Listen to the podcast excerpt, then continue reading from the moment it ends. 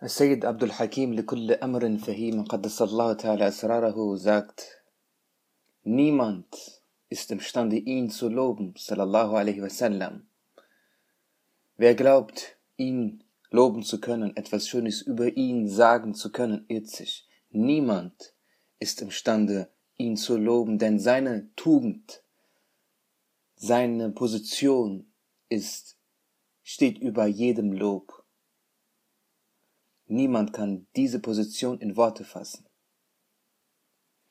Abdulhakim al-Wazir rahimahullah sagt, wenn dieses kurze Leben damit verbracht wird, ihm sallallahu alaihi wasallam Folge zu leisten, erlangt man die ewige Glückseligkeit. Welch ein Prophet ist es, durch dessen Befolgung wir ewige Glückseligkeit erlangen und uns befreien aus ewigem Leid. Die einzige Errettung im Jenseits ist der Weg, den er uns gewiesen hat. Einen solchen Propheten zu lieben, ist die größte aller Ehren. Und Allah Ta'ala sagt im edlen Koran, أعوذ بالله من الشيطان الرجيم بسم الله الرحمن الرحيم قل إن كنتم تحبون الله فاتبعوني يحببكم الله O mein geliebter Prophet, sprich, wenn ihr Allah liebt und ihr wollt, dass Allah euch liebt, so folget mir. Wenn man gut über diesen Vers nachdenkt, dann erübrigt sich der Rest.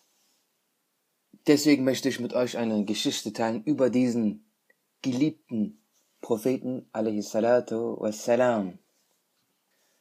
Sufyan bin Sulyazan preiste seinen Herrn aus Dankbarkeit dafür, dass er den Thron, der seinem Vater entrissen wurde, nun bestieg. Ich nehme euch mit in die Zeit von vor tausend und vierhundert Jahren.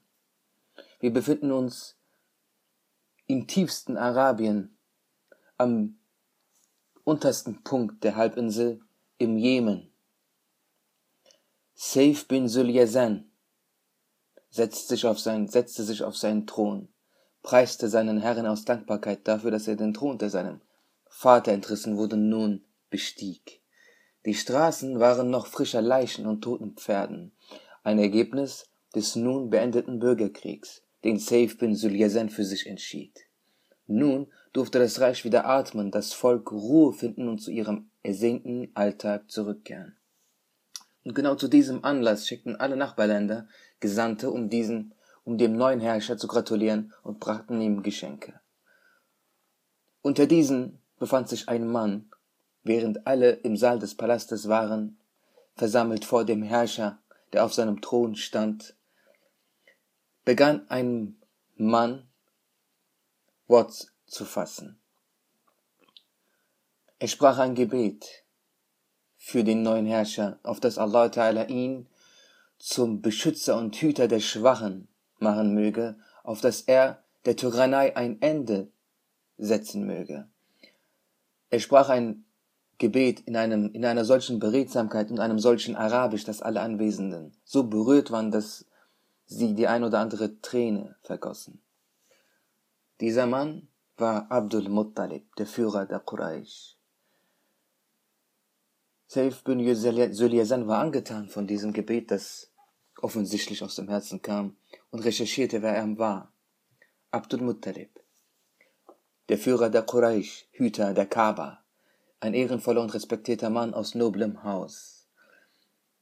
Der Sultan mochte ihn und sympathierte nun mit den Quraysh und ließ sie für einen Monat lang nicht zurück nach Hause gehen und servierte ihnen verschiedenste Gaben im Palast. Nach einem Monat rief er Abdul Muttalib zu sich und sagt und bat ihn um ein Gespräch. Und zwischen ihnen fand folgendes Gespräch statt. Der Sultan sprach, Seit geraumer Zeit empfange ich aus meinem Herzen geheimnisvolles Wissen, Wissen, das ich niemandem beichten kann. Du bist der Einzige, dem ich dies erzählen möchte, denn ich weiß, du bist dieserlei Dingen nicht fremd. Ich bin ganz Ohr, Sultan. Jedoch erzähle dies niemandem, denn wenn die Zeit reif ist, wird dies ohnehin jeder erfahren. In naher Zukunft wird jemand Großes auf die Welt kommen. so groß, dass das Wort groß seine Größe nicht zu beschreiben imstande sein wird. Nein, nicht nur auf der Erde, sondern auch im Himmel wird er der wertvollste sein. Zwischen seinen Schulterblättern wird sich ein Mal befinden, gleich dem Stempel des Propheten Suleiman. Er ist ein Prophet. Er wird der Letzte sein aller Gesandten Allahs. Mit seiner Ankunft wird die Tyrannei ein Ende finden und die Bewohner der Erde und der Himmel werden sich seiner rühmen. Wie zwei Derwische saßen sie da vertieft und vergaßen alles um sich herum. Und Saif bin Suliasan fuhr fort. Die besten Eigenschaften der Gesandten, die je gesandt wurden, werden sich bei ihm versammeln und ihren Höhepunkt erfahren. Er wird ein Waisenkind sein. Er wird verlieren sowohl seinen Vater als auch seine Mutter. Aufwachsen wird er in der Obhut seines Großvaters und seines Onkels. Dieses Wissen, Abdul Muttalib, kommt aus meinem Herzen. Er wird weder schreiben noch lesen und doch wird er alles wissen, denn das Lesen und Schreiben sind Wege zum Wissen. Doch Allah Ta'ala wa Taqaddas wird ihn alles lehren. Sobald er sein Prophetentum verkündet, wird sein Einfluss und seine Macht in kurzer Zeit zunehmen und die Götzendiener und Tyrannen werden vernichtet werden. Er wird die Menschen abwenden von der Anbetung der Steine und Bäume. Er wird sie rufen zur Dienerschaft Allah Ta'alas. Er, als sein Geliebter, wird aber mehr beten als alle jene, die er zum Beten ruft. Abdul Muttalib hörte mit jeder einzelnen, mit jeder einzelnen seiner Zellen zu. Bei der Größe Allahs sprach der Herrscher, du bist der Großvater jenes Sultans und meine Worte sind die Wahrheit. Diese Hinweise sind genauso in den alten Schriften wiederzufinden. Abdul Muttalib stand auf vor Dankbarkeit und warf sich nieder vor Allah Ta'ala. Und Saif bin Sulyasan warnte Abdul Muttalib. Erzähle dies niemandem, nicht einmal deinen Verwandten, denn die Quraysh wird sich gegen diesen Propheten wenden und ihn angreifen. Sie werden ihn vertreiben aus seiner Heimatstadt Mekka und er wird auswandern nach Medina und nach Medina. Welch Ehre und welches, welch Glück es für mich wäre, wenn ich ihm mit Gut und Leben und meiner Armee beistehen könnte. Doch ich bezweifle, dass ich so lange leben werde.